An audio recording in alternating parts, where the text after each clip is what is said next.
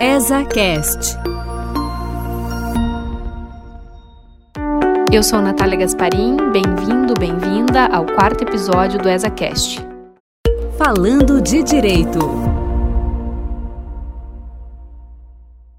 No bloco Falando de Direito, nós recebemos o Bernardo Strobel Guimarães, que tem uma vasta formação acadêmica na área de direito administrativo e uma experiência bastante sólida na advocacia nesse tema. Seja bem-vindo, Bernardo. Obrigado, Natália. Obrigado, ouvinte. Obrigado pelo convite. É um prazer estar aqui participando desse podcast da OAB. A nova lei de licitações está em trâmite no, no legislativo. Esta mudança, ela será positiva? E quais são as principais alterações que serão introduzidas? Bom, né, desde que eu entrei na faculdade, isso já tem algum tempo que eu vou me permitir não declinar para o ouvinte para não assustá-lo, é, a gente discute reforma de lei de licitação, várias iniciativas foram colocadas já é, em trâmite no Congresso e esse tema, na verdade, ele caminha sempre com muita dificuldade, enfim, porque contratações públicas é um tema que acaba despertando muitas paixões, as grupos de interesse rapidamente se organizam para pressionar isso, é um tema muito difícil de caminhar.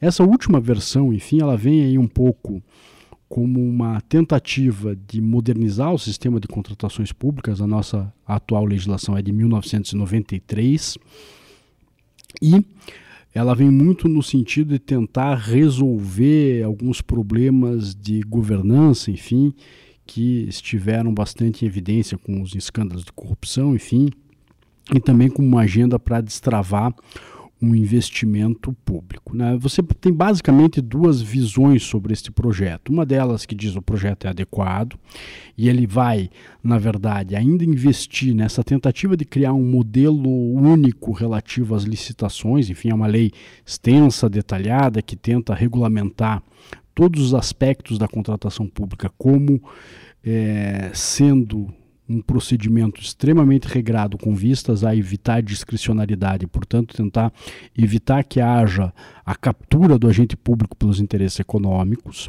Claro, diversas novidades são pensadas nesse tema, pensa-se em algumas figuras como o diálogo competitivo, que é uma tentativa de você melhorar o nível de entendimento entre o Estado e o particular para tentar gerar um melhor contrato, muda-se o sistema de garantia, prevê-se novas modalidades, enfim, tem lá um corpo de novidades, mas no fundo o espírito dessa lei é um pouco investir naquilo que já existia. Alguns né, eh, entusiastas saudam esse modelo burocrático. Existem pessoas que olham para ele e dizem: olha, que a gente continua investindo, na verdade, naquilo que deu errado, que é, é reforçar a dose de um remédio que não funciona, que é essa, essa excessiva burocratização disso. Então, é, num primeiro momento, Natália, a grande questão é que o projeto que tramita é um projeto, enfim, que não modifica com as premissas que nós aprendemos a utilizar na 8666, porque uhum. ainda é um procedimento extremamente detalhado em relação ao tema. É, mudando um pouco de, de assunto, é, falando sobre as estatais. As estatais elas tiveram um papel bem central nesses episódios de corrupção. A nova lei das estatais, ela contribui para a alteração desse cenário? É, é sabido, enfim, que essa lei das estatais, ela veio exatamente para tentar melhorar o padrão de governança que essas empresas adotam, e isto é uma resposta aos escândalos de corrupção que foram evidenciados, muitos deles envolvendo a maior estatal do país, que é a Petrobras.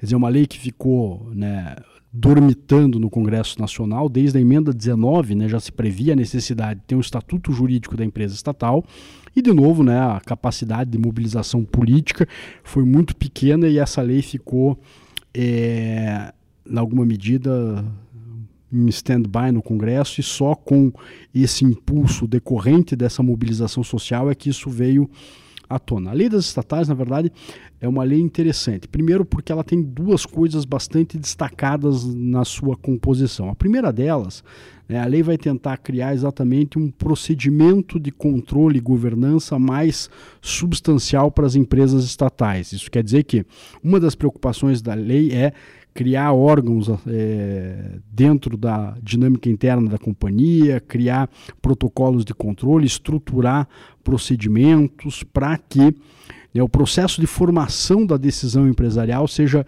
mais profissionalizado. Né? Uma das grandes linhas dessa lei é tentar um pouco preservar as estatais da disputa política, enfim, porque elas sempre foram instrumentos aparelhados em função das conveniências políticas. Então ela cria, por exemplo, lá requisitos mínimos de suficiência técnica para que os diretores sejam nomeados, inclusive também alguns requisitos de imparcialidade. O sujeito não pode ter sido dirigente de partido, não pode ter mandado eletivo, exatamente para tentar preservar esse aspecto técnico. Então, essa é uma das premissas, é uma das bases nas quais a lei se ampara. Por outro lado, você tem aí também a tentativa de dar uma. É, simplificada no regime de contratação das estatais, porque né, a gente falou um pouco de 8666 agora há pouco, né, a 8666, na sua versão originária, ela se aplicava às estatais, e isso gerava uma série de problemas, porque a lei 8666 ela tinha uma série de normas que tornavam o processo de contratação muito burocrático quando as estatais tinham que agir em regime de mercado, especialmente aquelas que encontravam competição. Então você meio que amarrava o braço delas, elas não podiam competir. Então, em alguma medida, né, a lei tentou criar um sistema de contratação mais enxuto, não que tenham sido é, retirados controles da formação da contratação estatal, mas eles se tornaram mais simples. Enfim, investe-se muito, por exemplo, na figura do pregão eletrônico, que é um uhum. sucesso em matéria de contratação administrativa, porque tornou os contratos mais baratos cria, né, especialmente para contratos mais complexos de obra, a figura da contratação integrada e semi-integrada, que é um mecanismo que tenta tirar a administração do risco do projeto dessas obras mais complicadas, que historicamente sempre foi um dos gargalos na atuação da administração pública, enfim, é uma lei que vem contribuir com isso. Uma fala que eu faria na questão anterior e faz sentido repetir agora, a gente precisa também um pouco parar de achar que as leis resolvem todos os problemas que a gente encontra no Brasil. Na, na alguma medida, né, essa, essa tentativa de consertar os problemas concretos a partir de lei, ela esbarra, na verdade, nas nossas instituições. Assim, a lei é boa, mas ela não é uma garantia de que nós teremos contratações mais probas simplesmente porque editamos uma lei nova. Isso já é um procedimento bastante mais complexo e a lei não tem resposta, me parece, para isso. Então, nós poderíamos dizer que só com o tempo se verificará se a lei está sendo efetiva ou não. Por enquanto, é uma resposta. Exatamente, né? Na verdade, como a lei é, é relativamente jovem, né, a gente não sabe ainda tudo que ela que ela pode produzir. Enfim, é uma lei que ainda estamos nos habituando a conviver com ela, né? E às vezes as leis são como aqueles vinhos mais encorpados, elas têm que respirar um tanto para a uhum. gente entender exatamente o que, que elas têm. Existem propostas muito interessantes, mas né, o que nós assistimos é que ainda as estatais são muitas vezes vistos pelo político, enfim, como estruturas a serem dominadas e serem deferentes a uma vontade independente daquilo que seja melhor para a sociedade. É, foram várias mudanças é, legislativas na área de direito administrativo, né? E outra mudança é em relação à lei da liberdade econômica, que tem sido vista de uma forma bastante otimista aí por parte da comunidade jurídica. Você compartilha dessa mesma opinião? Você entende que foi uma mudança positiva e de que forma isso pode servir como uma ferramenta de fomento? Veja, a lei de liberdade econômica não é propriamente uma lei de direito administrativo, embora ela impacte em algumas coisas é, que seguramente vão ter eco nessa disciplina. É, se você for tentar é, achar o espírito dessa lei, eu acho que a melhor tradução é uma lei de contra a burocracia, né? uma lei de desburocratização que investe a partir de uma série de técnicas de aprovação é, do exercício das atividades econômicas nos, facilitar o acesso aos mercados. Então, acho que a grande contribuição é para aquelas atividades que não têm um risco inerente a si, o cidadão já pode começar a desenvolver essas atividades independente da aprovação, de alvará, enfim, especialmente se ele não colocar nenhum é, elemento de risco, nenhuma externalidade negativa em economês na sua atividade, ele deve poder exercer isso e a lei foi recentemente regulamentada. A par disso, a lei tenta estruturar aquilo que ela chama de direitos de liberdade econômica, que são algumas afirmações quase que principiológicas no sentido de tentar criar aquilo que seria o mínimo da liberdade de iniciativa particular. E um desses pontos, na né, verdade, essa liberdade eh, econômica que o particular ele vai fruir, ela deve ser encarada, né, uma liberdade em face da atuação do Estado. E aí a lei tenta criar alguns padrões relativos à intervenção do Estado no domínio econômico. Né? Um dos capítulos clássicos de direito administrativo contemporâneo é estudar os modelos pelos quais o Estado se articula com a economia, quais são as figuras é, que o Estado dispõe para isso, quais são os métodos intervenção direta, indireta, enfim. E uma das maneiras pelas quais o Estado se interrelaciona com a ordem econômica é a partir daquilo que os economistas chamam de regulação, ou seja, tentar normativamente criar padrões de atuação que não seriam aqueles observados no livre funcionamento do mercado, isso para proteger algum interesse. E também aí um pouco acompanhando o discurso dos economistas, o que você vê com a, com a regulação é que ela não é uma coisa neutra, ou seja, na verdade a regulação muitas vezes é produzida pelo Estado em favor de certos grupos específicos que são capazes de pressionar politicamente e obter benefícios. Né? Se você é, vê a dinâmica concreta da atuação política, você vai ver que muitas vezes grupos pequenos de interesses, mais coesos e bem financiados, obtêm muitos bons resultados se comparados ao interesse geral, que não é, né, é tutelado por ninguém. Então, partindo dessa premissa de que a regulação não é necessariamente boa por ter sido produzida do, pelo Estado, né, a lei vai trazer um, uma figura que é uma figura chamada de abuso de poder regulamentar, abuso de poder regulatório, e vai tentar que o Estado, ao exercer a sua atuação, passe por testes de racionalidade econômica no sentido de demonstrar que aquela atuação ela é mais vantajosa do que detrimentosa naquele mercado, ou seja, né, se você a partir daquilo vai gerar efeitos positivos ou negativos. Vou dar um exemplo que estava meio na, na crista da onda e agora um pouco perdeu a sua importância. Né? Lá pelas tantas, um dia a gente acordou e as nossas ruas estavam tomadas por patinetes coloridos. Né? Aí as pessoas andavam de patinete, enfim, umas se acidentavam, outras andavam na contramão, enfim, essa né, é, dificuldade que é conviver com as opções humanas que sempre são capazes de serem muito criativas. Lá pelas tantas começou-se a criar né, um discurso, alguns municípios é, seguiram nessa linha, precisa regulamentar isso, precisa criar um padrão de comportamento, isso vai ajudar vai impedir, né? E esse discurso, pelo menos aqui em Curitiba, não chegou, acho que, a ser concluído e até hoje os patinetes, acho que já tem bem menos patinete do que havia antigamente. Mas a, esse discurso é importante para você perceber o tipo de pano de fundo que você tem. Ah, então tudo bem. Então a gente quer regulamentar para aumentar a proteção do indivíduo. Então cada indivíduo tem que ter um capacete. Opa, quem que dá o capacete? É aquele que explora essa atividade? Quanto custa? Ele consegue garantir que esse capacete vai estar disponível? E aí você vai ter que fazer essas questões. E aí a lei também tenta universalizar, pelo menos do ponto de vista da regulação federal, um, um, instrumento que é conhecido em outros âmbitos setoriais, que é o estudo de impacto regulatório. A ideia é de você produzir estudos que sejam de fato capazes de demonstrar é, quais são os efeitos concretos disso. De novo, é muito fácil você é, criar a expectativa de que certos benefícios sociais serão obtidos a partir da atuação do Estado, mas naquele instante em que você vai implementar isso, você percebe que concretamente isso não acontece. O Brasil está vivendo, inclusive, uma discussão desse tipo que eu acho que é um pouco aligerada sobre cobrança de bagagem de mão é, nas companhias aéreas. Né? Então você vai dizer, bom, você vai liberar isso né, haviam normas que restringiam a possibilidade de cobrança, elas foram suprimidas, e a contrapartida seria isso vai contribuir para a melhoria da formação de preços por conta desses agentes. E aí,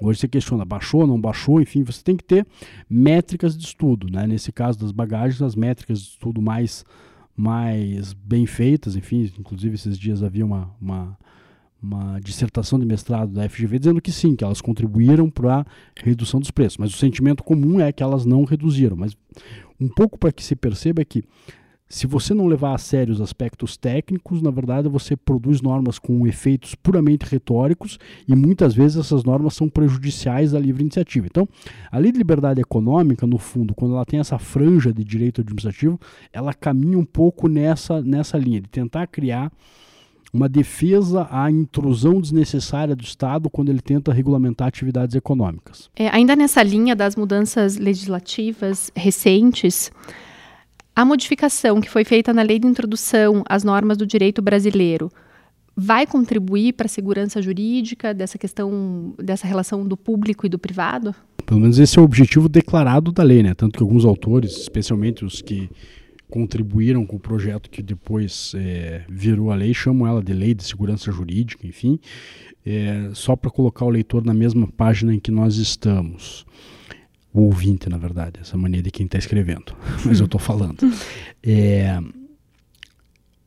essa lei, na verdade, ela agrega aquilo que quem é mais antigo, como eu chamava de lei de introdução ao Código Civil, mas que hoje chama-se lei de introdução às normas do direito brasileiro, né, uma parcela final que são normas de eh, direito público e todo né, o fio condutor dessas normas é exatamente melhorar a segurança jurídica na relação entre particulares e Estado.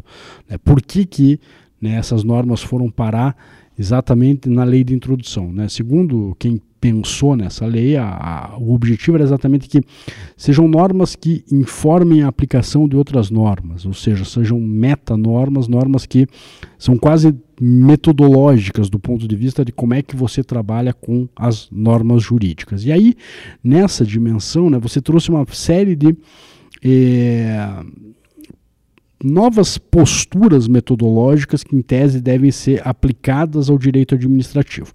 Acho que o ponto de partida para a gente compreender isso é: bom, né, o Estado é, quando ele atua, capaz de gerar expectativas sobre a sociedade e, portanto, na verdade, as pessoas precisam de previsibilidade na atuação do Estado. Um Estado que é absolutamente randômico no seu modo de atuar, é um estado que gera insegurança na sociedade e essa insegurança gera uma série de efeitos perniciosos. Para o investidor, por exemplo, né, que quer né, trazer o seu capital, tomar um risco e a partir do momento que ele consiga né, administrar esse risco, transformar isso num retorno financeiro, né? A expectativa de remuneração desse capital está intimamente associada ao risco que ele assume. Isso quer dizer que né, se você vai investir num ambiente arriscado, né, o cara vai pensar, bom, por que, que eu vou me preocupar aí com essa, com essa balbúrdia toda? É melhor, enfim, que eu seja bem remunerado para isso. E o próprio cidadão que né, vai lidar com a administração pública e vai muitas vezes né, ser colocado sobre esse calvário que até faz lembrar aquele livro do Franz Kafka que é o processo, né, que ninguém cidadão né? O senhor K nem sabe o que está acontecendo, cada hora é uma coisa diferente, ninguém conta para ele. Isso pouco representa o sentimento do comum do povo quando ele luta com a burocracia do Estado, que é muitas vezes aflitiva. Qualquer um que já teve aí um assunto administrativo, às vezes, né, é, vai narrar para você uma experiência muito ruim. Então, um pouco da ideia é caminhar nessa linha. O que, que a lei traz? Assim, eu vou né, dar algumas pinceladas muito rápidas, porque afinal de contas tem muita coisa interessante nessa lei. A primeira das coisas é chamar um pouco a atenção para aquilo que tem se convencionado chamar de é, consequencialismo que é um nome bonito para dizer que, no fundo, a administração precisa se preocupar com o efeito concreto das decisões que ela toma, e isso implica, inclusive, é, algo a ser considerado quando você tem problemas de legalidade na prática de determinados atos pela administração. Né? para usar um ditado bem brasileiro, né, às vezes o molho sai mais caro que o peixe. Às vezes restaurar a legalidade é algo tão difícil do ponto de vista fático que isso não pode é, ser ignorado por parte de quem aplica a norma. Né? Às vezes você tem situações que foram constituídas irregularmente, irregularmente mas né, consertá-las é algo materialmente impossível. Então a lei tem um pouco dessas, desses elementos que vão nesse sentido mostrar, olha, no fundo vamos nos preocupar com os efeitos daquilo que a gente toma. Porque no Brasil era muito comum, às vezes o cidadão declara é, a ilegalidade de um contrato administrativo que fornece merenda para uma escola. E aí? Né, vai parar de fornecer merenda? Vai gerar uma, uma, um desabastecimento de refeição? Quer dizer, isso tudo são efeitos que é, devem ser levados em consideração. Né? Então, esse âmbito de precisa olhar um pouco o que vai acontecer de verdade antes de tomar as decisões e isso deve ser levado em consideração é importante. Outra coisa que a lei faz é tentar melhorar o nível de justificativa necessário para superar as decisões administrativas. Né? Como a gente vive num ambiente em que existe uma desconfiança muito grande do legislador, todo mundo acha que o administrador público é corrupto, é desonesto, quando menos é preguiçoso, né? existe uma grande desconfiança com aquilo que a administração faz. E isso conduziu a que, muitas vezes, né, você tenha decisões por parte de quem controla a administração, seja, enfim, controles que seriam é, externos à administração, Tribunal de Contas, Judiciário, às vezes mesmo controles internos, enfim, mas Ministério Público, uma série de stakeholders que são importantes nesse sistema de controle da administração, você tem, é, às vezes, o questionamento de decisões administrativas com base puramente em princípios que podem significar qualquer coisa. Né? Eu acho que né, essa decisão administrativa é contrária ao princípio da razoabilidade, portanto, o ato é nulo. Né? O que, que, a lei vai exigir? Ela vai exigir que, na verdade, você saia dessas justificativas muito amplas e dê razões concretas. Né? Bom, acho que o público ouvinte é um público basicamente formado porque tem formação jurídica. Todos nós sabemos o quanto né, os juristas são habilidosos com as palavras para criar aparências de justificativas que, no fundo, não justificam nada. Né? Lembra um pouco aquele dispositivo é, do CPC que exige aquela fundamentação específica por parte do judiciário, e é isso que está se exigindo né, é, aqui na lei de introdução, que você não né, decida com base em valores jurídicos abstratos e não dê qualquer concretude a eles. Outra questão interessante é um pouco tentar proteger o administrador público, né, que é visto com desconfiança, que muitas vezes, né, ainda que é, sem qualquer ato que seja é, de fato praticado, que seja irregular, ele é enredado em uma série de discussões, muitas vezes muito aflitivas do ponto de vista pessoal e né, é, isso é ruim, porque na verdade você gera aquilo que o ministro dos Transportes chamou de o apagão das canetas. Hoje em dia tem administrador que não quer decidir nada porque decidir expõe a risco e esse risco às vezes é melhor não ser assumido. Então, né, a figura diz: olha, você vai ter que é, só pode sancionar o agente a partir de erros grosseiros, né? Que diferenças de interpretação, que diferenças é, na avaliação dessas questões não devem ser consideradas como sendo irregularidades. Né? Uma coisa interessante que a lei diz é que tem que considerar as dificuldades concretas do agente quando ele decide. Né? Eu sempre faço uma brincadeira quando estou em sala de aula, assim, na verdade, é, se nós conhecêssemos o dia de amanhã, né, todos nós estaríamos bem. Eu, por exemplo, já teria ganhado a Mega Sena, ela acumulou semana passada 170 milhões. Eu já nem deixava ela acumular, porque enfim já saberia quais números eu deveria ter jogado. Joguei não ganhei, exatamente porque eu não conheço as contingências do futuro. Né? Às vezes, ao decidir temas sensíveis na administração, você está lidando com as incertezas, você está lidando com coisas que não são. Ainda que você faça uma análise bem feita do cenário, né, esse cenário nada garante que ele vai acontecer tal qual ele foi previsto. Muitas vezes, né, a informação na qual o administrador par, partiu e embasou a sua ação, ela é incompleta, mas não é por culpa dele. Então, você tem que levar um pouco isso em consideração quando você analisa essas questões. No fundo, né, o que a gente vê hoje em dia no direito brasileiro é que todo mundo questiona a administração. Se você abrir qualquer manual de direito administrativo, especialmente aqueles mais antigos, todos eles vão te dizer que existe uma reserva de apreciação que compete ao administrador público e essa reserva de apreciação é algo que se legitima porque esse cidadão tem um mandado, ele foi eleito para isso e, portanto, na verdade, é, ele está em posição de fazer decisões. Né? O que a gente assiste hoje em dia é uma hiperjudicialização da administração pública que conduz a uma questão que é interessante, porque a administração para de decidir, mas o judiciário ou o controlador não resolve os problemas em concreto, porque né, as decisões são tomadas em casos ali pontuais nos quais né, a informação necessária ela ficou muito aquém daquela que o juiz é capaz de ter a partir de um processo. Mas você gera coisas que são absolutamente disfuncionais. Né? Eu critico muito decisões né, e o Supremo Tribunal Federal tem um par delas, eu gosto muito uma como exemplo disso, aquela decisão da ministra Carmen Lúcia, com em advogadez data e concessa máxima vênia, que proibiu a nomeação um ministro de Estado achando que o currículo daquela pessoa não era adequado. Desculpe, fora dos limites constitucionais, essa é uma atribuição do presidente da República.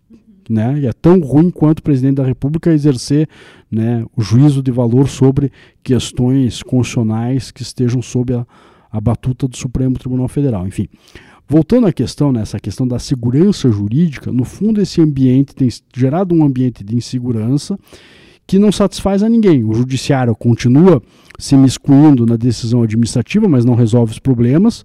O administrador público, né, muitas vezes, é, deixa de decidir porque não quer tomar os riscos dessa decisão.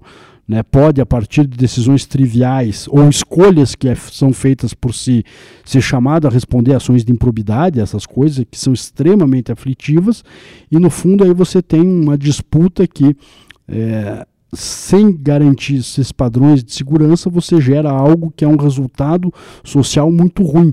Né? Por quê? Porque a administração pública, direito administrativo, o que, que é? O que, que é administração pública? Né? Administração pública não é um ente etéreo, abstrato, uma criação. A administração pública é aquela parte do Estado uhum. que se organiza para converter aquilo que é responsabilidade material do Estado em produtos concretos para o indivíduo. Então é a administração pública que asfalta a rua, é a administração pública que presta saúde, organiza o SAMU, abre a escola de manhã, fecha de tarde, limpa a quadra poliesportiva, garante que haja fornecimento de merenda. Né? Tudo isso é administração pública. E esse aparato de conversão de lei em coisas concretas, ele exige um certo calibramento político e a gente precisa entender que, primeiro, né, a administração já está sujeita a um controle político, né, o eleitor que não gosta daquilo que está sendo feito pode mudar o programa hum, né, e é chamado a contribuir para tanto, né, tanto votando no legislativo, que faz as leis que a administração obedece, quanto no próprio poder executivo, que não é um poder neutro politicamente. Então, ela já tem esse controle e ela precisa poder fazer decisões. Eu acho que hoje em dia existe uma barafunda muito grande né, entre os papéis institucionais e isso acaba gerando uma frustração de parte a parte que se vê né, na baixa qualidade. Aí você não tem nem com quem culpar, né, porque a administração culpa o judiciário, o judiciário culpa a administração, todos culpam né, o legislativo, o judiciário e a gente permanece aí num desencanto com as nossas instituições que é, muito ruim para um projeto de nação que queira se desenvolver. Né? A gente precisa de instituições sólidas que funcionem tal qual elas foram desenhadas na Constituição. Perfeito. Professor Bernardo, quero agradecer muito a entrevista, você ter aceito aí o convite para participar desta quarta edição do nosso podcast. Falando de arte e cultura. No bloco Falando de Arte e Cultura, nós receberemos o professor Marco Berberi, que tem uma experiência profissional, pessoal e acadêmica com as artes. E por isso a nossa conversa hoje vai ser recheada de informações, de estudos do professor Marco Berberi, que são únicas. Professor, seja muito bem-vindo ao nosso podcast. Muito obrigado, Natália, pelo convite. Obrigado ao AB, à escola, né? A iniciativa fantástica, né? Eu fico muito feliz e muito honrado de ser lembrado e ser convidado para vir falar com vocês hoje. Professor, a felicidade e a honra com certeza é nossa. Professor, como que foi despertado o seu interesse pelas artes em geral? É, isso é, é, o interesse a gente nunca sabe muito bem quando, né? Mas é há muitos e muitos anos atrás, né? Eu digo muitos e muitos anos porque eu já passei do, da metade do rio da minha vida, né? E eu comecei a ter contato não por uma questão familiar. Minha família não era muito ligada a isso, não. Né? Meus pais eram mais pragmáticos, né? mais ligados à, à, vida cotidiana, e o universo lúdico não fazia parte da vida deles. É claro que a música, sim, mas a literatura com um pouco menos de, de vontade deles, né? E de oportunidade. Né? Uhum. Né?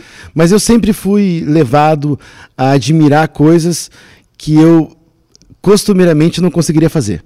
Eu estava conversando isso esses dias com as pessoas. Eu, assim, eu admiro tantas pessoas que são inteligentes e conseguem produzir, e o máximo que eu posso fazer é admirar. Então, assim, desde muito pequeno, né? A leitura, principalmente, no primeiro momento, depois cinema, né? Cinema, eh, no meu tempo, era o cinema de rua, né? A gente não tinha muito acesso a vídeo, né? O vídeo veio depois, então a gente tinha que ir ao cinema, conhecia e reconhecia as pessoas, encontrava os amigos, e aquilo sempre me motivou. Música nem se fala, eu ouço música toda hora. Né? Então, as, as, artes, do modo geral, vieram para a minha vida quando eu era muito pequeno ainda. E por vontade própria, não por incentivo é, é, da minha família, especificamente. E depois eu fui tendo contato com outras famílias e amigos, né? E mais recentemente, é, recentemente que eu digo assim, da metade da minha vida para frente, com a família da minha esposa, os meus sogros, né? Uhum. A minha sogra é artista plástica, artista visual. Então, assim, é, é foi um outro universo que foi se descortinando para mim no, universo, no mundo todo das artes. Professor, é, você compôs o Conselho de Administração do Museu Oscar Niemeyer. Em que medida a sua formação jurídica foi útil nessa, nessa função? Extremamente útil, né?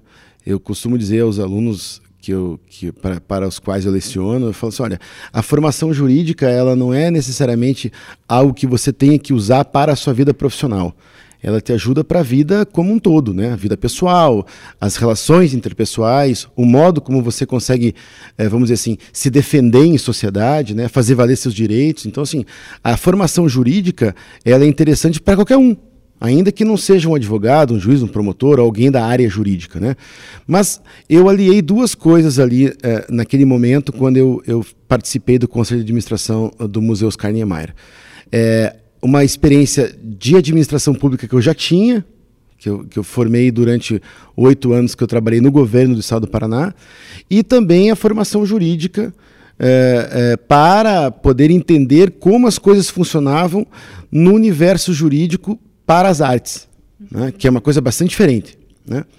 E lá eu pude ver que os artistas, do modo geral, não conhecem muito bem o universo é, dos papéis, vamos dizer assim, dos documentos, dos regimentos, dos regulamentos, enfim. Eles é, vivem em um outro mundo. Né? Então, assim, eu pude contribuir porque no conselho de administração, naquele momento, eu era o único com formação jurídica. Então, nós conseguimos discutir os contratos, as possibilidades ou, ou as limitações é, na perspectiva jurídica. Eu podia explicar para os outros conselheiros, que eram quase todos vindo, vindos do mundo da arte. Uhum. Então, assim, para mim foi interessantíssimo. Então, a formação jurídica foi muito importante. E eu só fui compor o museu porque a minha sogra era presidente do conselho, eh, presidente do, do museu, e pediu para que eu compusesse o conselho, até para dar segurança jurídica para todo mundo.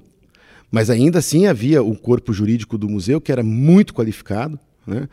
E, e, a advogada que controlava tudo na época, a doutora Janaína, ela era muito qualificada e era do mundo também da arte. Né? Tinha feito o trabalho de conclusão de curso sobre o universo artístico. Então, é, mas mesmo assim, dentro do conselho de administração, essa experiência foi muito válida e a minha formação jurídica foi decisiva para que eu pudesse entender e fazer a ponte entre a arte e o direito.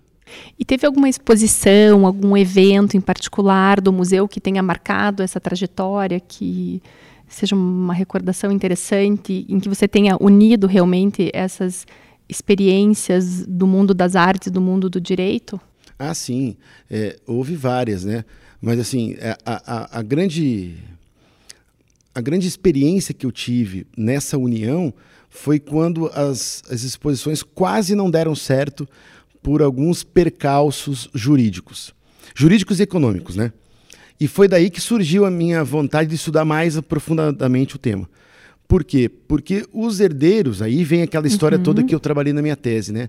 Me antecipando um pouco já aquilo que eu gostaria de já falar com você antes, Natália. É, às vezes, quando a gente envolve mais pessoas nas autorizações de exposição, né, tirando o autor, pessoas que vêm a sucedê-lo, é, os problemas vão se avolumando. Então, assim, é, durante muito tempo, eu achava que era uma coisa muito simples. Uhum. A gente pegar a autorização do autor ou da autora, ou dos familiares, porque todos estariam imbuídos do mesmo espírito, naquela vontade de fazer a obra circular, ver o autor ou a autora é, é, ser conhecidos no cenário nacional, internacional, uhum. né? Eu sempre naquele mundo meio é, é romântico da história. E depois eu caio na realidade, e deveria ter caído antes, porque se eu venho do mundo jurídico, a gente sabe que a realidade é um pouco mais é, dura do que é, ela aparece para outras pessoas. E aí essas experiências todas foram me levando a, a, a ver diferentemente as coisas. Então, assim, a gente tentou algumas exposições que não deram certo, outras deram muito certo. Então, eu vou fazer aqui a, a, fala sobre a exposição mais é, bonita que eu vi, ou que eu pude participar. Bonita que eu digo assim, é, dentro de uma perspectiva pessoal, de uma realização pessoal e, até de uma vontade pessoal que eu tinha, que foi a exposição do Paulo Leminski. Sim, um né? paranaense, né? É, então é, eu conversei muito com o pessoal lá do museu, especificamente com a minha sogra, né? Que chama-se Teca Sandrini, para quem não conhece, enfim, ou quer saber o nome dela, né? Falei, é, Dona Teca, eu chamo ela de Dona Teca porque ela é minha sogra, né? Mas todo mundo conhece ela por Teca. Falei, Dona Teca, como é que a gente pode fazer para trazer, fazer uma exposição do Paulo Leminski aqui, se São Paulo já fez e a gente não, não pode deixar de, de, de, de fazer, a gente tem que fazer. Então ela, claro que sim, e ela conhece Alice e tal, enfim, todo mundo que. a família do Paulo, do modo geral, né? E aí é, aconteceu e aconteceu da melhor maneira possível, porque todo mundo envolvido queria que acontecesse. Né? Ninguém colocou uh, senões, não colocaram vírgulas, não colocaram uh, obstáculos, pedras nenhuma, e, e foi um sucesso. Uhum. Né? E depois essa exposição que virou uh, nacional, ela foi itinerante pelo Brasil inteiro, múltiplo Leminski, né? Que, que, se iniciou no Paraná, aqui no Museu Oscar Niemeyer, que, que contou, foi feita no olho, naquela parte que parece um olho mesmo, né? Que todo mundo fala do Museu do Olho por causa daquela parte linda Sim. lá de cima, e tomou todo aquele espaço, foi maravilhosa. De outro lado, teve algumas outras eh, frustrações pelas quais nós passamos, né? É, não vou nem falar aqui dos autores ou dos ou das autoras, do, dos artistas, porque é, fica, eu me sinto mal falando isso, né? Assim, eticamente eu, não, eu, eu prefiro não falar. Mas eram assim é, pedidos é, exorbitantes, não só financeiros como é, de ordem pessoal, né? Para autorizar, enfim. É, um exemplo, né? Para autorizar a divulgação no catálogo de uma fotografia de um determinado uhum. artista, uma sobrinha desse artista, que nós não sabíamos nem se tinha uh, uh, os direitos ou não tinha esses direitos, né? todos, ela exigiu 100 mil reais à época, que era o, o montante que nós tínhamos para fazer o catálogo todo da obra. Catálogo não é só aquele folderzinho que a gente recebe, né? Uhum. Tem catálogos que são basicamente livros, propriamente livros. Com a descrição das é, obras, sim, enfim. É, né? com, com, uma, com, uma, com um papel diferente, né? uma gramatura diferente, toda uma parte artística e gráfica diferente, caro, né? E nós tínhamos 100 mil reais para fazer, ou proximamente 100 mil reais, aproximadamente 100 mil reais. E, na verdade, ela queria 100 mil reais só para autorizar a divulgação da foto do artista. E provavelmente né? essa não fosse a vontade do artista, provavelmente né? sim, né? Porque os artistas, e aí eu tenho que generalizar, né? Do modo geral, os artistas querem ver suas obras circulando. Né? Eles querem ser conhecidos não só por serem artistas, mas querem ser conhecidos porque produzem. Né? E a gente gosta de saber quem é o artista, quem é a artista por trás da obra. Sim. Né? E isso, é, alguns são mais reservados, outros não, mas enfim, as obras eles querem ver circulando. Né? Se uma vez postas a público, né, uma, uma vez publicadas, significa que é um sinal que eles querem que essas obras continuem é, circulando pela sociedade. E aí, quando entra em cena uh, a, a, parte sucessória, os herdeiros ou terceiros que adquirem os direitos, enfim, uh, geralmente vem obstáculos. E geralmente os obstáculos são de ordem financeira. Infelizmente, a realidade é essa. É claro, é, é, um exemplo assim que eu, que eu fiz constar na minha tese de doutorado foi sobre a Lígia Clark, em que os herdeiros, é, de fato, viram que quando a mãe começou a produzir muita coisa, ela começou a gastar muito dinheiro para fazer aquilo, é, imagina-se que eles pensassem que era possível recuperar depois né, todo o dinheiro que foi empregado nessas obras. Veja, eu sempre coloco na condicional porque nós não temos certeza da vontade dos herdeiros. O que aparece para a gente são as exigências. Né? O que está por trás das exigências, nós não sabemos. Mas provavelmente seja algo do gênero, porque era uma família com posses e depois eles foram perdendo todo esse dinheiro, esse patrimônio, pela, digamos, entre aspas, aí, o capricho da artista. E não é um capricho, né? é a vida dela. Né?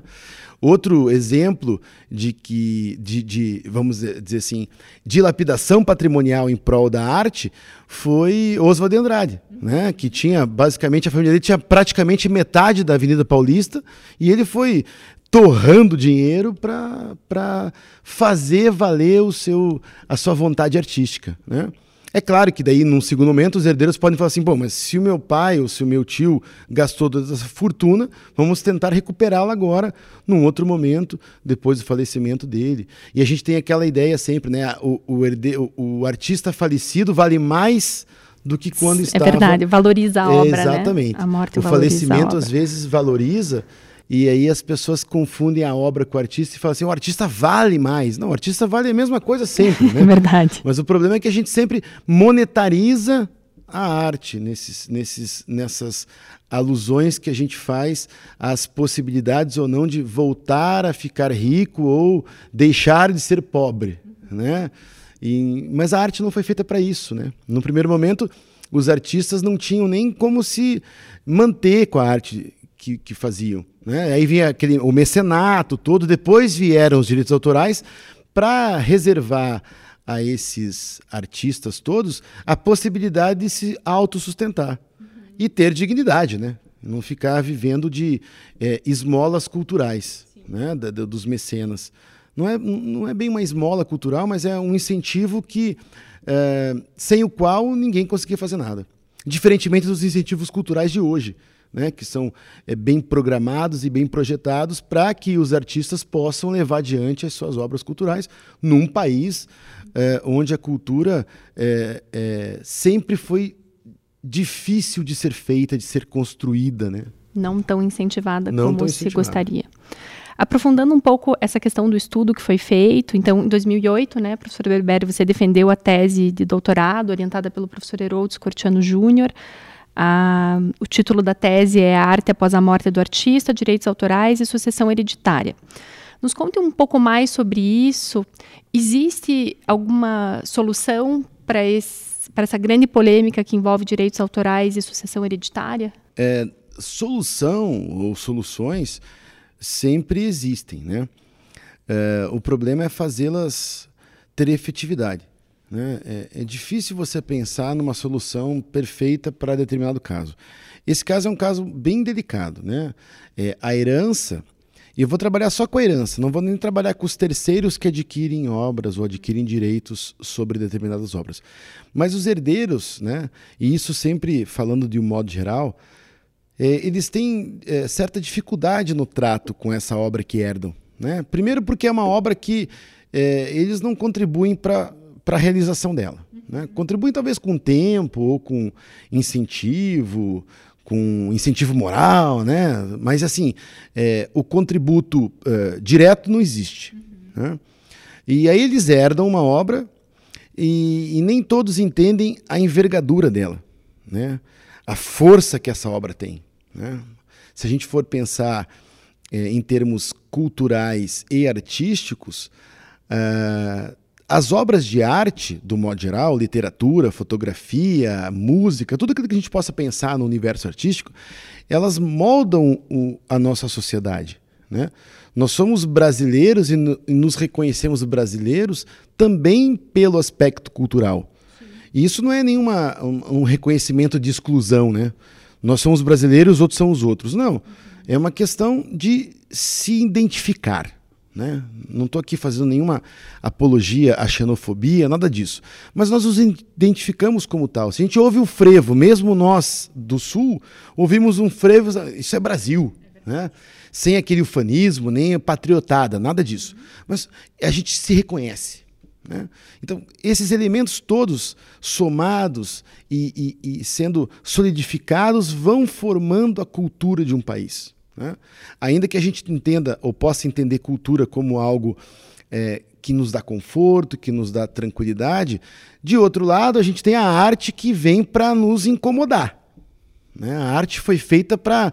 Eu, eu sempre cito é, é, essa fala que é de um grande pensador de São Paulo, Teixeira Coelho, que é curador de obras artísticas, enfim, é um grande sujeito, um, um grande ensaísta, tem um, um, obras muito boas sobre direito, é, sobre arte, não sobre direito, mas sobre arte especificamente, sobre arte e sociedade.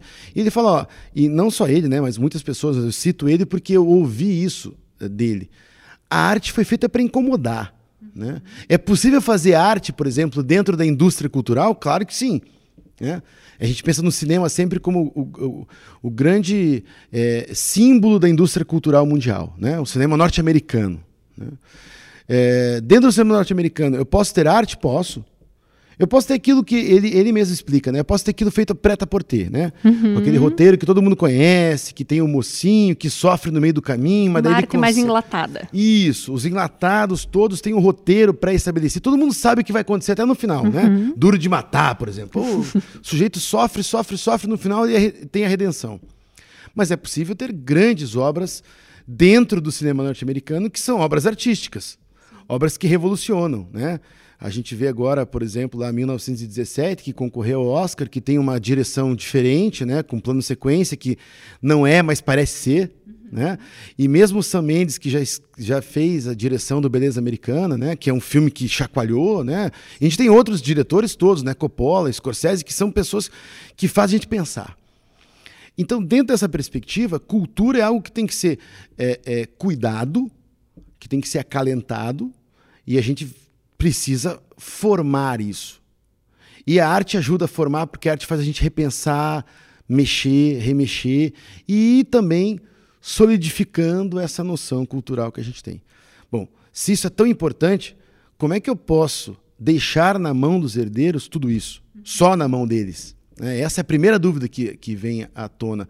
Por quê? Porque o bem cultural ou o bem artístico, ele não é um bem de mão própria. Não é um bem é, é, simplesmente material. Né? Não é herdar um carro. É, o carro eu vendo, ou eu cuido, ou eu destruo, né? jogo fora, empurro num penhasco, não quero o carro. Agora, eu não posso fazer isso com a obra artística. Então, eu, eu acredito, e pelo que eu já li e estudei, que os herdeiros, de uma forma geral, não são preparados para herdar isso. Né? Seja na perspectiva financeira, porque aí começam a, a colocar exigências de ordem econômica muito fortes, muito extravagantes, seja na questão mesmo do acondicionamento, do cuidado dessas obras. Então, é, é, o, as experiências mais positivas, mais frutíferas, são é, no sentido das formações de fundações. Né? Fundação Tomiotaki né?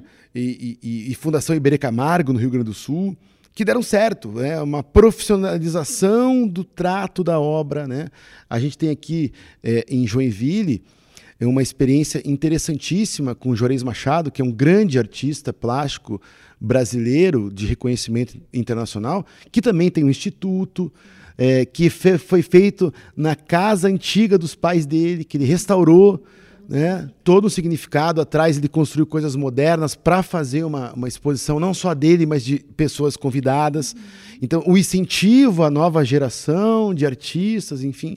Então, quando você se depara com esse tipo de, de, de preocupação, você fica mais tranquilo. Agora, quando você tem aí herdeiros que maltratam, no sentido amplo da expressão, as obras que herdam, é preciso propor soluções. Então, havia vários eh, projetos de lei que foram agrupados em um projeto cabeça no Congresso Nacional, mas infelizmente foram todos arquivados logo depois que eu defendi a tese mas que continham em, em, em, alguns dos seus artigos a mesma possibilidade que nós temos hoje da, entre aspas, quebra de patente de medicamentos, né? uhum. né? uma licença compulsória. Uhum. Então, é possível fazer circular a obra cultural, ainda que os herdeiros ou aqueles que detêm os direitos não queiram, de forma compulsória, remunerando-os adequadamente, né? uhum. né? Porque ninguém quer aqui destruir os direitos autorais, Sim. né? Remunerando-os adequadamente, mas dentro esse adequadamente dentro da razoabilidade. Sim, né? evitando distorções. Exatamente. Abusos, Daí né? eu até coloquei é, e fiz expor na minha tese a minha a minha ideia que eu desenvolvi e a gente sempre desenvolve junto com o orientador, né? Com o professor Herodes e também, com, e aqui eu faço as minhas homenagens absolutas ao professor Marcelo Conrado, né? que, que sempre me ajudou e defendeu a tese antes de mim, uma tese também Uhum. ligada a direitos culturais e, e- e direito, arte, enfim, é, sobre essas possibilidades todas, inclusive com audiência pública, né, para ouvir a sociedade, para ouvir os interessados todos, o Ministério Público Federal, para que isso pudesse acontecer de maneira a não ferir direitos de nenhuma das partes. Eu sempre, eh, e na tese eu coloco isso, né? Eu sempre falo do tripé cultural: autor, herdeiros, sociedade eh, e a indústria cultural. Ninguém pode sair perdendo. Parece um mundo ideal, né? Ninguém pode sair perdendo. Claro que todo mundo perde um pouco. Todos cedemos um pouco, porque eh, nós, sociedade, temos que entender que é caro fazer circular. Né? Então é preciso remunerar. Os, os herdeiros precisam entender que nós precisamos ter acesso à indústria cultural que nos produz esse acesso, ou nos permite esse acesso. Né? E a indústria cultural tem que entender que também não, não pode, num país como o nosso, ganhar valores altíssimos para fazer circular. Então esse tripé tem que estar equilibrado. E aí o equilíbrio que, que, que eu indico na tese, que naturalmente vem baseado, ou vinha baseado nesses projetos de lei todos que já foram arquivados, era essa possibilidade da licença compulsória ou não voluntária para chegar num denominador comum de valores, para que ela acontecesse e para que nós não ficássemos aí à mercê das vontades né, dos herdeiros e que essas vontades, no final das contas, poderiam até interditar uma obra e a obra não circular. Sim. Professor, quero agradecer muito por você ter dividido conosco todo o teu conhecimento nessa, nessa área. Foi uma bela entrevista. Muito obrigada. Imagina, eu que agradeço, assim, a gente, e você sabe disso, né, Natália, a gente compõe um grupo de estudos aí que nos faz é, estudar cada vez mais, conhecer cada vez mais e saber que a gente conhece cada vez menos, né, da impressão que a gente tem é a gente vai, exatamente vai se aprofundando e fala, mas isso Conclusão. acontece, pô... Então, assim, ainda eu, eu tenho muita coisa para estudar nesse, nesse, nesse assunto. Eu, eu tenho uma pesquisa muito tímida ainda em direito comparado, né? Como os outros países tratam, mas não difere muito porque ah, os direitos autorais são nossos, são herdados aí da tradição europeia e continental, né? Direito de autor na França, enfim. Então tem muita coisa para a gente conversar e, e- e você sabe disso, né? A gente já conversou muito sobre isso antes, né? No nosso grupo. Então assim, eu fico imensamente grato pela lembrança, grato pelo convite e fico à disposição de vocês para várias outras possibilidades que a gente possa encontrar. Enfim, eu estou à disposição. Com certeza, professor, concluindo esse estudo do direito comparado, marcamos um novo podcast para conversar assim, sobre isso. E, e aí a gente já tá, eu já estou pensando em outras, outros voos dentro disso, né? E, e o meu, o, o meu, meu último estudo agora, que, se, que vai se, vai se eh, consolidar com, com um texto que eu vou publicar, justamente por conta do Virada, né, de Copérnico, que é a, a sociedade como vulnerável nessas situações, né? Dar um passo adiante, mostrar que a sociedade é vulnerável, não tem voz, não pode falar, não pode opinar, não pode pedir, e só fica esperando. E às vezes a gente perde. É, é, são gerações que perdem contato com determinados autores maravilhosos, autoras maravilhosas, né? A sociedade muitas vezes não tem nem conhecimento e acesso a essas discussões, né? Exatamente, Porque né? elas O- ocorrem nos, nos o- bastidores. O, o país é tão rico, é, culturalmente falando, né, artisticamente falando, e a gente acaba sendo tão pobre de acesso que é, é uma pena, né? Então assim, o que a gente puder fazer, o que eu puder fazer particularmente, mas o que eu falo, a gente, todos que estudamos isso, né? E, e no Brasil tem muita gente que estuda. O que a gente puder fazer para melhorar essa circulação, para torná-la mais efetiva, é, a gente vai fazer. Né? Então, assim, os contatos são grandes no Brasil inteiro, a gente conversa muito, a gente tem uma interlocução muito grande, todos os que estudam isso. E é uma pena né? a gente não ter esse acesso a todos os grandes eh, autores, as grandes autoras. Né? Por falar em autoras, a gente tem autoras sensacionais eh, que a gente sequer conhece. Né? É. Até por conta dessa nossa tradição é, e cultural num outro sentido, né? Mas o, o- o cultural no sentido de- do cotidiano, do dia a dia, é, é machista, né? A gente sempre fala do, do artista, do juiz, do advogado, né? E a gente tem, é, e como toda a sociedade tem, é óbvio isso, mulheres brilhantes, porque somos todos seres humanos, né? Só que as mulheres, infelizmente, ainda hoje, no século XXI, têm menos oportunidades que os homens para expor, inclusive no mundo artístico que É, é teoricamente tem uma certa igualdade, mas não é bem assim. Muito obrigada, professor. Muito Eu obrigada mesmo. Muito obrigado mesmo. ESACast.